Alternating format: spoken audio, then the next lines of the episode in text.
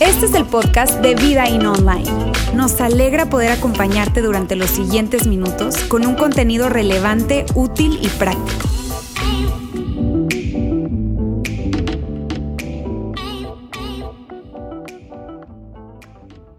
Amigos, ¿cómo están? Qué bueno saludarles a todos el día de hoy. Bienvenidos, sobre todo si es la primera vez que estás con nosotros el día de hoy. Permíteme darte la bienvenida. Gracias por estar acá. Puede ser que te estés preguntando, híjole, ¿y todos los domingos hacen aquí eso? Este, pues no, pues no, no todos los domingos, porque no todos los domingos hay Super Bowl, no todos los domingos estamos alrededor de, de la fecha del amor y la amistad, pero sí te puedo asegurar algo, todos los domingos hacemos nuestro mejor esfuerzo para que tú puedas disfrutar la iglesia.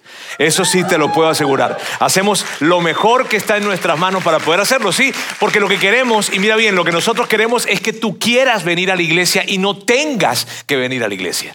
Eso es lo que mueve nuestros corazones, esa es nuestra pasión y por eso hacemos todo lo que hacemos. Si es la primera vez que tú también probablemente estás conectado con nosotros ahí en línea, de verdad, gracias por estar conectado. A mí siempre me gusta recordar recordar que somos una iglesia, una sola iglesia, que estamos en tres ciudades, en Ciudad de México, en Saltillo, acá en Monterrey, y queremos estar en más ciudades. De hecho, si tú estás viéndonos de algún lugar, de alguna ciudad por allí, escríbenos de dónde nos estás viendo y probablemente, no sé, a lo mejor terminamos abriendo un campus de en la ciudad donde tú te encuentres, porque ese es nuestro deseo, ese es nuestro corazón. Así es que, amigos, estamos súper felices el día de hoy. Y nada, hoy y la siguiente semana, está bien, este domingo y el siguiente domingo vamos a estar hablando acerca de esta pequeña serie, y una pequeña serie porque va a ser solamente de dos domingos, bien, Save the Date. Y lo que significa esto, lo que tiene que ver esto es que vamos a estar hablando acerca de matrimonio y vamos a hablar acerca de citas y vamos a hablar acerca de noviazgo, de eso es lo que vamos a hablar. Y yo quiero hoy empezar haciéndoles una pregunta a todos acá. A ver, quiero hacerles una pregunta y quiero que se sientan en confianza, ¿está bien? Y que puedan este, eh, levantar su mano, ¿ok? Con la pregunta que les voy a hacer. ¿Cuántos de ustedes saben que el matrimonio es algo muy, pero muy padre cuando es algo padre? O sea, ¿cuántos saben? A ver, a ver, sin pena. O sea, ¿cuántos saben que el matrimonio es algo chido, algo espectacular cuando es algo espectacular? ¿Sí? Muy bien, muy bien. Ahora, ¿cuántos de ustedes saben que el matrimonio no es algo padre cuando no está haciendo algo padre. ¿No tienen que levantar la mano? ¿Ya? ¿Está bien? esta segunda pregunta no tienen que... Yo veo personas que como que querían ya levantar la mano. No, no, no, todavía, todavía, ¿verdad? Esta pregunta no, no, no, no tienen por qué contestarla, pero ¿cuántos saben que el matrimonio no está padre? Nada padre cuando el matrimonio no está padre. Ahora, ¿sabes por qué les digo esto? Porque el asunto es este, ¿sabes? El matrimonio es algo muy padre, muy chido, cuando está chido. Y cuando no, es algo complicadísimo. Es algo bien, bien doloroso muchas veces y muy, muy, pero definitivamente muy complicado. ¿Sabes? Algo que, que, a mí me gusta mucho eh, ver, a mí me encanta lo que escribió el rey Salomón. Cuando el rey Salomón es uno de mis escritores favoritos porque él habla acerca de la sabiduría, de cómo interpretar la vida desde diferentes lugares y diferentes em, situaciones de la vida. Y este hombre, el rey Salomón, quien es considerado por la historia de la nación de Israel como uno de los hombres más sabios que ha existido en el mundo, él, él dice lo siguiente, mire lo que él dice. Él dice, el hombre que haya esposa encuentra un tesoro y recibe el favor del Señor. Mira qué bonita analogía esa. Qué bonito es esa analogía cuando dice, híjole, el hombre que haya una esposa encuentra un tesoro, pero no tan solo encuentra un tesoro, no tan solo encuentra un tesoro, sino que recibe el favor de Dios. Esa analogía a mí me encanta porque, porque muchas veces nosotros eh, quisiéramos ver de una manera tangible la bendición de Dios, porque es como algo muy, muy eh, probablemente intangible. Si tú quieres ver de una manera tangible la bendición de Dios, mira a tu esposa. Mira qué, qué, qué padre es eso. Esa es la analogía que nos dice que nos dice Salomón. Ahora, el mismo Salomón que escribe esto también escribe esto otro. Una esposa que busca pleitos es tan molesta como una gotera continua en un día de lluvia. Eh, eh, y uno dice, pero ¿quién te entiende, Salomón? O sea, ¿Sabes? Y, miren, miren, yo no sé si ustedes saben lo que es una gotera continua en un día de lluvia. No sé porque probablemente a lo mejor no han experimentado eso. Está bien, pero los que hemos experimentado una gotera continua, híjole, es una cosa desesperante. Es desesperante. Ahora, a mí me gusta leer estos textos en ambos sentidos. ¿A qué me refiero con eso?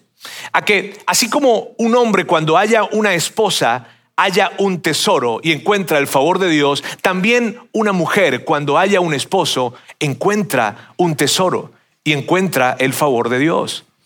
Y también como una mujer que busca pleitos es como una gotera, es tan molesta como una gotera en día de lluvia, ¿ok? Así un hombre que busca pleitos y que siempre está señalando las cosas y que siempre se está quejando y que siempre está diciendo algo es tan molesto como una gotera en un día de lluvia. Esto por favor aplica para ambos lados, no se me vayan a desmarcar. ¿Está bien? Ahora, ¿qué es lo que nosotros queremos decir con esto? Lo que queremos decir con esto, amigos, y lo que yo quiero decirles es que el matrimonio es una bendición cuando está siendo una bendición. Pero cuando no está siendo una bendición, el matrimonio, híjole, no es una bendición. Y es complicado. Es algo difícil, es algo doloroso muchísimas veces. Muy, mira, sabes, eh, cuando yo oficio bodas, uso muchas veces uso la analogía de un teólogo que él dice que el matrimonio es como un laberinto. Y que eh, eh, cuando él usa esa analogía, yo, o sea, a mí me encanta esa analogía por lo que representa, ¿sabes? Porque cuando tú te pones a ver, si tú estás casado, tú entiendes eso. yo, yo cuando leí esa analogía, yo decía, wow, qué cosa tan, tan descriptiva. Muchas veces en el matrimonio sientes que, no hay, que, que, no hay salida, que estás perdido, que no sabes cuál camino tomar, si por acá o por allá, porque parece un laberinto, ¿sabes? Y, estás como desesperado de salir de cierta situación y, no puedes, pero por otra parte también el matrimonio muchas veces es algo tan divertido, algo tan padre y cada pasaje eh, o cada pasillo, en fin, es algo tan, tan, tan emocionante porque, porque está chido, está padre. Así es el matrimonio, es como un laberinto, ¿sabes? Ahora, yo estoy sumamente feliz hoy. ¿Y feliz por qué? Porque hoy vamos a hablar acerca del matrimonio y vamos a hablar acerca del matrimonio de una manera que, que yo estoy emocionado de hacerlo, ¿sabes? Y que podamos nosotros visualizar el matrimonio desde el lugar en donde vamos a hablarlo el día de hoy. Ahora, mira bien, hoy te digo, voy a estar un poco más enfocado en esto, pero si tú eres soltero y estás acá con nosotros, yo te quiero decir, por favor, no te vayas a desconectar ni un segundo. No vayas a pensar de que, ah, esto es para casados, entonces, no, no, no, no, no, no, no. No te quiero, no quiero que te desconectes. ¿Por qué? Porque lo que hoy vamos a hablar acerca del matrimonio es algo que tú puedes aplicar hoy mismo como soltero. Entonces no quiero que te desconectes. Además que te va a ser sumamente útil. ¿Está bien? Ahora, yo quisiera que eh, eh, hoy eh, contestáramos o, nos presentáramos más que, más que contestar que nos presentáramos ante, ante, una pregunta que es una de las preguntas más básicas cuando se está hablando acerca de relaciones, relaciones románticas, y yo creo que es muy importante hablar de esta pregunta, y es esta. ¿Cómo encuentro a la persona correcta? ¿Cierto? Cierto que esta pregunta es como que, híjole, ¿cómo encuentro a la persona correcta? O sea, ¿a dónde voy o qué? O sea, eh, a la iglesia, eh, a, a, no sé, en qué página me suscribo o qué aplicación ¿verdad? Este, ¿Qué aplicación eh, me, meto? Este, ¿Qué hago pues para poder conseguir la persona correcta?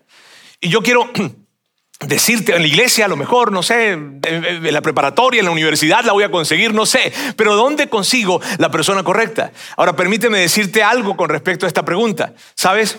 Y te lo voy a decir con muchísimo cariño, ¿está bien? Entonces, ¿cómo encuentro la persona correcta? Nunca la vas a conseguir. Y no sé si esto le genera incomodidad. Pero nunca vas a conseguir la persona correcta. De hecho, me encanta lo que dice un profesor de ética de la Universidad de Duke. Él dice esto. Un factor crucial en todo matrimonio es que vamos a casarnos con una persona que no es ideal. O sea, mire bien, hay personas que son más adecuadas que otras personas, definitivamente. Y hay otras personas que definitivamente no son nada recomendables, nada recomendables para casarte. ¿Está bien? Pero el planteamiento de este hombre es que el tema, la idea de que hay una persona, tú sabes, totalmente compatible, la, media naranja, ¿verdad? Este, eso realmente no existe. No hay alguien que, sea esa persona correcta, no lo hay. El asunto es más bien tratar de que hayan la menor cantidad de incompatibilidades o que haya la mayor cantidad de compatibilidades en las áreas críticas de la vida, como los valores, como los intereses, como la inteligencia, que es eso de la, de la forma en cómo interpretamos la vida. Más bien se trata de eso. De hecho, este mismo profesor de la Universidad de Duke dice que en su investigación, y me parece sumamente interesante, él dice que cuando tú te casas con una persona dentro de cinco años esa persona ya no será igual. Entonces, esa persona va a estar modificándote y tú también vas a estar cambiando, cambiando por las cosas que pasan, por la manera en que interpretas la vida, por tus aprendizajes, en fin. Entonces, que el matrimonio trata de ir entendiendo cómo son esos ajustes y, es sumamente interesante realmente la, la, investigación de esta persona. Ahora, basado en eso, fíjate bien, basado en eso, eh, es donde yo puedo entender esto. Se hace aún más relevante plantearse una pregunta mejor que la primera, mejor de cómo hago para encontrar a la persona correcta? Basado en lo que te acabo de decir, hay una pregunta que es mejor. ¿Y cuál es esa pregunta? Es la siguiente. ¿Cómo me convierto en la persona correcta?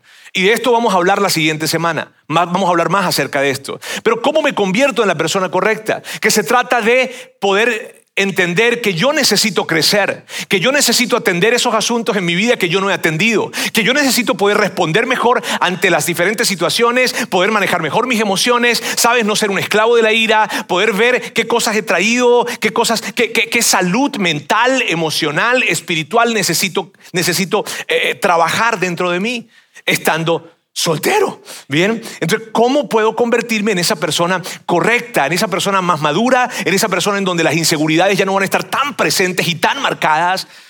sino que yo he venido trabajando en ellas y me convierto en una mejor persona, me convierto yo entonces en esa persona correcta. Ahora, mira bien, por dos razones principales. Una, porque, porque cuando yo me convierto en una persona más segura, que ha trabajado con, sus asuntos, que está buscando y está construyendo salud mental, emocional, espiritual, me ayuda y te ayudará a ti a reconocer cuál será esa otra persona más adecuada para ti. Te ayudará a reconocer y a identificar peligros en otra persona, porque ya eres una persona más segura, eres una persona más saludable. Y por otra parte, que es muy importante, es lo siguiente, porque nosotros atraemos lo que somos, no lo que queremos. Nosotros atraemos lo que somos, no lo que queremos. Eh, a mí me da gracia cuando, cuando hablo con, algunas personas y me dicen, mujeres y hombres, me dicen, yo no sé por qué yo atraigo ese tipo de, de hombres. o yo no sé por qué es que a mí me persiguen ese tipo de mujeres. pues si te das, si te echas una miradita al espejo, vas a tener una buena pista de por qué. ¿Está bien? Porque atraemos lo que, lo que nosotros somos, no atraemos lo que nosotros queremos. Ahora, yo quiero que ahora podamos responder otra pregunta que es sumamente importante y que, y que, y que yo veo que pocas veces nos detenemos para hacernos esta pregunta y es la siguiente, ¿qué es el matrimonio? ¿De qué se trata el matrimonio? Sabes, yo no sé cuántas veces tú te has detenido a, pensar acerca de esto, pero es una pregunta tan importante. Es una pregunta tan importante para que todos nos podamos hacer si eres soltero, si eres casado, estás en la, en, la, en la, etapa de vida en la que tú te encuentres, de qué, o sea, ¿qué es el matrimonio? ¿Y por qué es tan importante que nosotros nos hagamos esa pregunta? Por lo siguiente, porque la manera en cómo tú ves el matrimonio determina la manera en cómo tú ves las relaciones. Y yo no sé si te habías detenido a pensar en esto. La manera en cómo tú ves el matrimonio determina la manera en cómo tú te relacionas con otras personas. Y esto aplica para solteros y aplica para casados, de diferentes maneras. Si tú eres soltero, permíteme decirte, la manera en cómo tú ves el matrimonio impacta la manera en cómo tú te relacionas, impacta la manera en cómo tú piensas acerca del sexo y impacta la manera en cómo tú manejas las citas y el noviazgo. La manera en, y, y probablemente no te habías dado cuenta de eso. ¿Está bien? Porque no es algo que nosotros somos conscientes naturalmente. Pero el asunto es poder entender, si eres soltero, que la manera en cómo tú concibes el matrimonio y que probablemente está en tu inconsciente, no lo tienes consciente propiamente, pero la manera en cómo tú ves el matrimonio impacta la manera en cómo tú te relacionas con otras personas, impacta la manera en cómo tú piensas acerca del sexo y cómo manejas tus citas. Y si tú eres casado, pues la manera en cómo tú ves el matrimonio impacta la manera en cómo tú estás viviendo tu matrimonio. Ahora, mira bien, hay un gran asunto, un gran, gran asunto con respecto a la definición del matrimonio. Y es algo que actualmente eh, está muy presente en nuestra sociedad y que es la definición que se ha construido del matrimonio. ¿A qué me refiero? Y que yo veo que ahí, amigos, hay un gran, pero escúchenme, un gran asunto y por eso estamos hablando hoy acerca del matrimonio. Porque el matrimonio, en términos de la cultura, cultura actual en la que nos encontramos, el matrimonio se define como un contrato legal entre dos personas. Un contrato que tiene cláusulas, ¿cierto? Así se define el matrimonio. Y, y, el asunto es este, que ese contrato tiene cláusulas que cuando eh, yo no me estoy sintiendo muy cómodo, que cuando ya, híjole, ya las cosas se están complicando un poco, pues ese contrato tiene cláusulas que me permiten salidas y lo que hacemos entonces es que rescindimos el contrato, porque como es un contrato, lo puedo rescindir. ¿Sí ves? Y esa es la forma en cómo el matrimonio hoy en día se concibe, como un contrato. Ahora, amigos, aquí hay un gran asunto. Y la pregunta para mí sería, ¿cómo, cómo Jesús ve el matrimonio? Hmm. Y Jesús nos ayuda a entender cómo es el matrimonio y nos ayuda a definir el matrimonio. En una oportunidad, él estaba eh, platicando y un grupo de personas que eran expertas en la ley, ellos se acercan con Jesús y le lanzan una pregunta con el deseo de hacerlo quedar mal. ¿Sabes? Eso sucedía muy a menudo. Entonces le lanzan una pregunta y la pregunta que le lanzan es una pregunta acerca del divorcio. ¿Ok? Le lanzan la pregunta y él les responde. Entonces aquí vamos a ver la respuesta que Jesús les da. Dice Jesús respondió, ¿No han leído las escrituras? Ahora, yo a mí, me encanta, a mí me encanta, cuando él contesta esto. ¿No han leído las escrituras? Porque yo no sé si tú te das cuenta, pero esto es un insulto. Por eso me gusta tanto. Perdón. Pero, o sea, acabo de entrar en conciencia de lo que acaba de decir. Esto lo vamos a editar, está bien. Ok, pero mire, o sea, no, esto es un insulto. Porque si tú agarras un abogado y el abogado se acerca, ¿verdad? Y tú le dices, oye, ¿no has leído la ley? A ver, a ver. Sí, okay, esto es un insulto lo que está haciendo, lo que le está diciendo Jesús a ellos. Ellos lo quieren, tú sabes, tirarle la, la, preguntita para hacerlo caer y él le dice, a ver, ustedes son expertos de la ley, deberían saberlo, ¿no? Entonces dice, ¿no han leído las escrituras? Allí está escrito que desde el principio Dios los hizo hombre y mujer y agregó, esto explica por qué el hombre deja a su padre y a su madre y se une a su esposa y los dos se convierten en uno solo. Ahora, hasta este momento, la respuesta que está dando Jesús, mira bien, él lo que está haciendo es citando algo que Moisés había escrito unos 1500 años aproximadamente antes de Jesús, antes de Cristo. Él está citando algo que Moisés había dicho, pero luego Jesús dice y presenta su opinión, su mirada basado en, esto que está leyendo. Y esto es lo que dice Jesús como ya no son dos, sino uno, que nadie separe lo que Dios ha unido. Esto, amigos, no se parece a un contrato. Que nadie separe lo que Dios ha unido. No se parece a un contrato, se parece a algo muy permanente.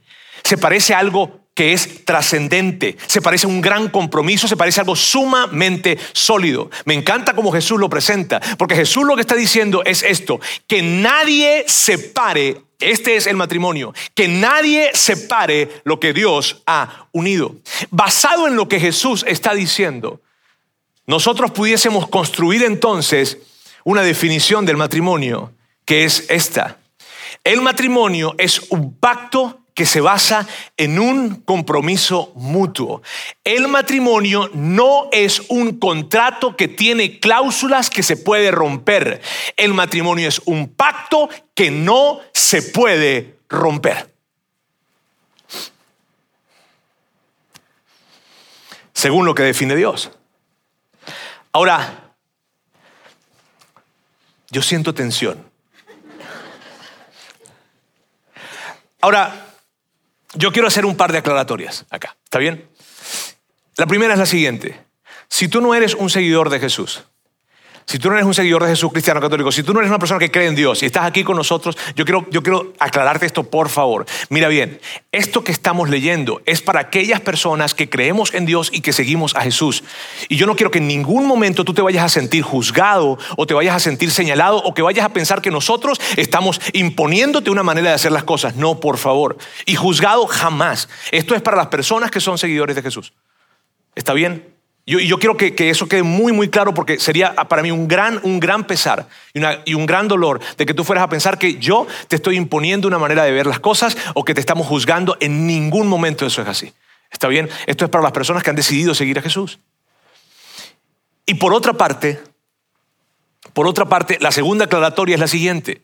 Si tú estás divorciado, eres un seguidor de Jesús, crees en Dios y, y estás divorciado, o estás en segundas nupcias, puede que estás allí sentado preguntándote, haciéndote algunas preguntas. ¿Y luego? Puede ser. Y a ti te quiero decir esto. Aquí es donde la gracia de Dios se hace presente en tu vida, te alcanza y te recuerda que Él es un Dios de segundas oportunidades. Entonces, puedes estar tranquilo. Ahora, esa aclaratoria es para los que ya están divorciados.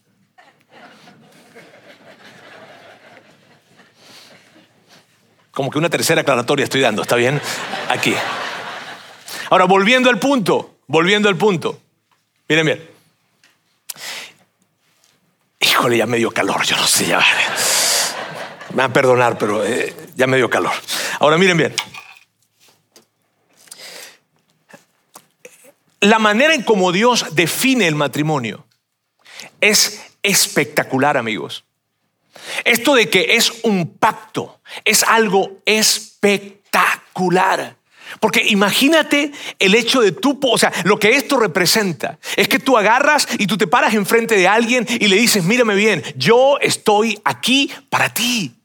Y no, no, no importa lo que va a pasar el día de mañana, no importa cuántos desacuerdos tengamos, no importa cuántas discusiones haya, no importa cuánta crisis se presente, no importa lo que vayamos a vivir, yo quiero asegurarte algo, yo siempre estaré para ti.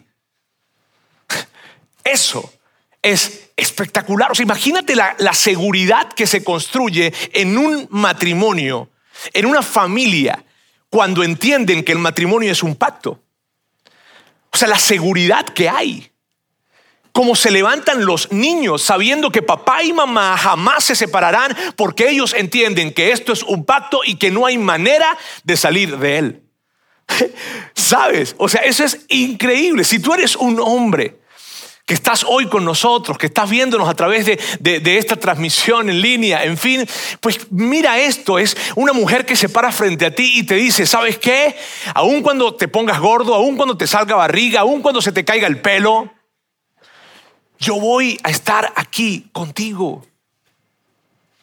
Y si tú eres mujer, mira bien, si tú eres mujer, es o sea, ¿cómo se siente? ¿Cómo se siente que un hombre se pare frente a ti y te diga, mira bien, yo no sé lo que vaya a venir el día de mañana. Y yo sé que van a haber desacuerdos y yo sé que van a haber situaciones y yo sé que van a haber crisis, pero te quiero prometer algo. Yo te dije que sí para toda la vida y yo nunca voy a huir del compromiso que te estoy haciendo. ¿Cómo se siente eso?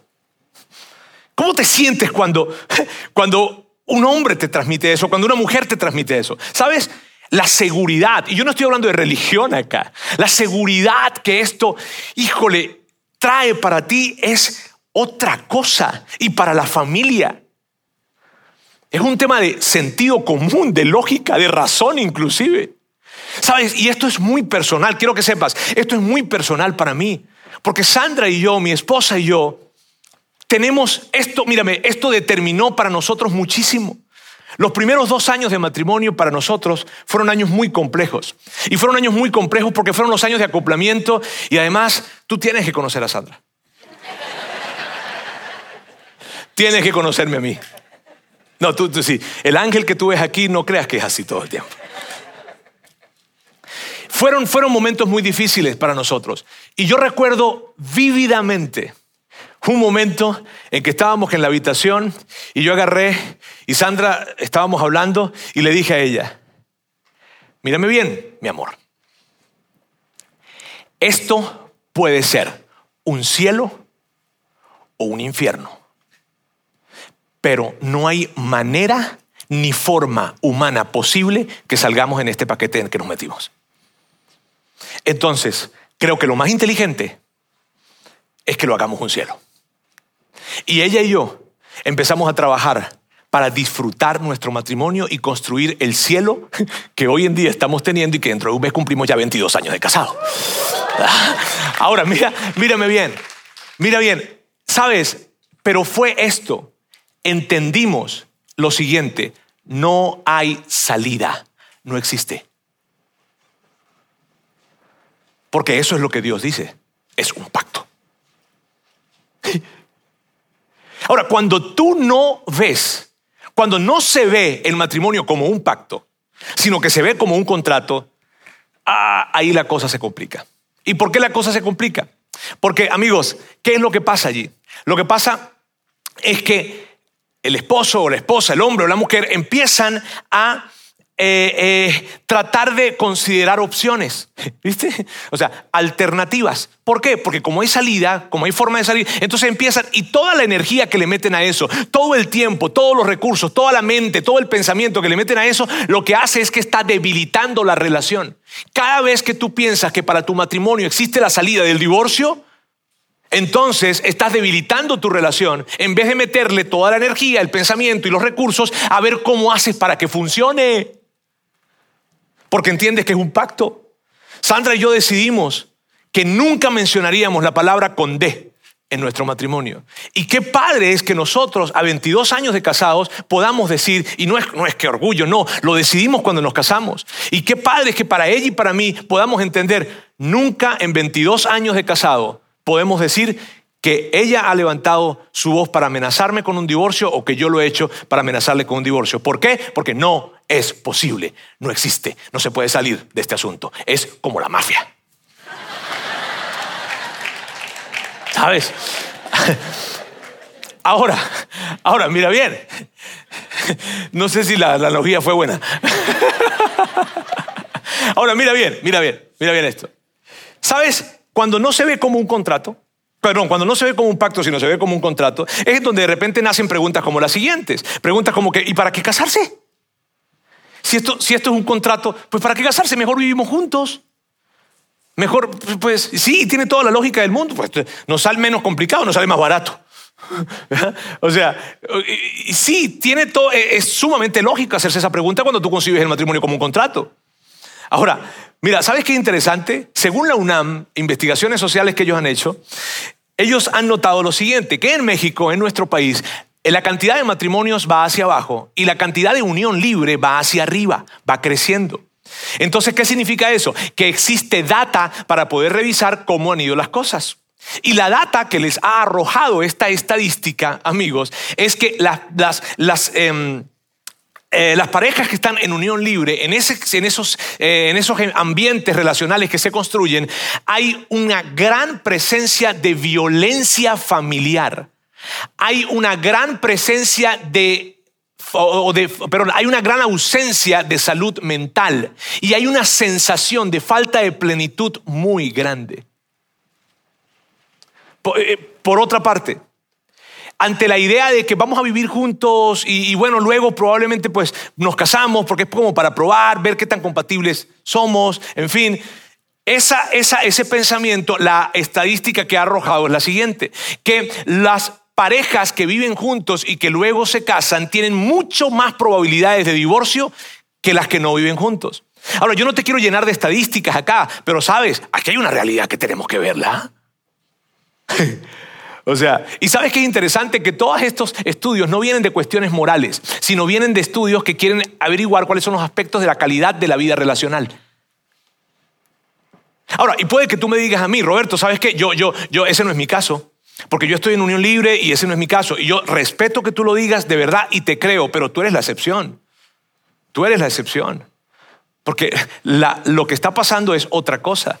Y yo te voy a, es más, te quiero decir algo tú quieres, tú quieres, o sea, yo no voy a decir el 100% para no ser absoluto en esto, pero sí te puedo decir, el 99% de las personas quieren tener una buena relación matrimonial, quieren tener una buena experiencia de vida en pareja. Y lo increíble, lo que nos muestra entonces la estadística, es que aquellas personas que conciben el matrimonio como un contrato no lo están teniendo. Pero cuando tú lo concibes como un pacto, otra, otro escenario se dibuja.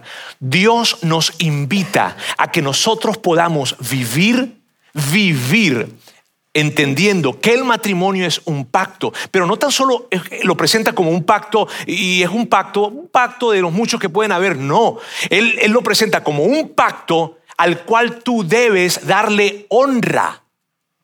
Así lo presenta.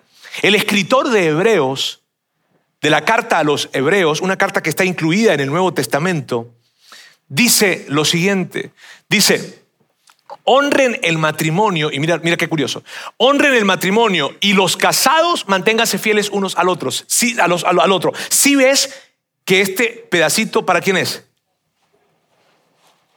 Para los solteros. Sí, qué interesante es esto.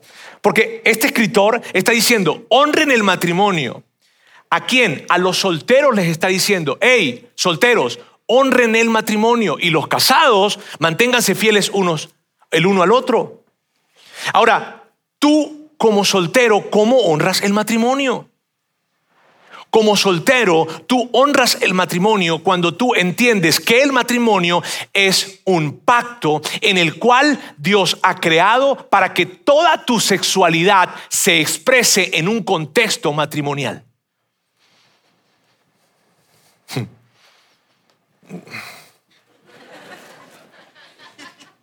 Así lo honras. ¿Y los casados cómo lo honran? De la misma forma. Los casados lo honran entendiendo que el matrimonio es un pacto en el cual yo debo expresar solamente en ese pacto, ¿verdad? Yo expreso mi sexualidad. Ahora, tal vez tú digas, a ver Roberto, ¿de dónde estás sacando eso? ¿Por qué estás sacando esas conjeturas? O, no, no, no, yo no estoy sacando conjeturas. Yo estoy diciendo esto por lo que sigue ese texto, que ya lo vamos a ver. Con toda seguridad, me encanta el, escritor de Hebreos, con toda seguridad, Dios juzgará a los que cometen inmoralidades sexuales y a los que cometen adulterio. Ahora amigos, Dios no está diciendo que el sexo está mal, no. Dios no está diciendo, Dios no le está diciendo al sexo, no, no, no. Dios no te está diciendo a ti con respecto al sexo, no, no, no, no. Te está diciendo, espera, espera, espera. Porque el mejor lugar, el que yo diseñé para que tú expreses toda tu sexualidad y no le hagas daño a nadie y no te hagas daño a ti y tú puedas vivir el placer a plenitud, la intimidad sexual, no tan solo en el cuerpo, sino en el alma, en los sentimientos y el placer, el placer visceral, lo puedas tener a plenitud, es en el matrimonio. Amigos, el sexo es buenísimo. Mi amor, no, ok. ¿Sabes? Ahora, yo quiero, si tú no eres un seguidor de Jesús, mira, si tú no eres un seguidor de Jesús, yo quiero, eh, yo quiero recordar esto. Porque yo no quiero que tú te sientas incómodo ni que te sientas como que nosotros te estamos imponiendo una manera de vivir tu vida. No. Esto es algo que Jesús nos entrega a todos los que hemos decidido ser sus seguidores y creemos en Él. ¿Está bien? No quiero que vayas a sentirte que estamos imponiéndote una forma de vivir tu sexualidad. No. Es algo que Jesús nos entrega a quienes hemos decidido seguirle a Él. Así que amigos, Dios nos presenta el matrimonio como un pacto. Y es algo espectacular, que si tú le metes lógica a este asunto, tiene todo el sentido. Porque fíjate, si tú ves el matrimonio como un pacto, si tú lo concibes en tu mente y dices, no hay manera de que esto se rompa, ¿está bien? O sea, cuando tú ves el matrimonio como un pacto, si estás soltero, ¿qué vas a hacer? Vas a saber muy bien con quién te vas a casar. Porque tú entiendes que una vez que yo diga que sí, se acabó, se acabó una vez que diga que sí. Y si estás casado, tú entiendes que ese pacto en el que estás metido no te puede salir. Y claro, esa no es la solución, porque alguien puede decir, pues sí, vivo el pacto, pero vivo como en un infierno. Es verdad.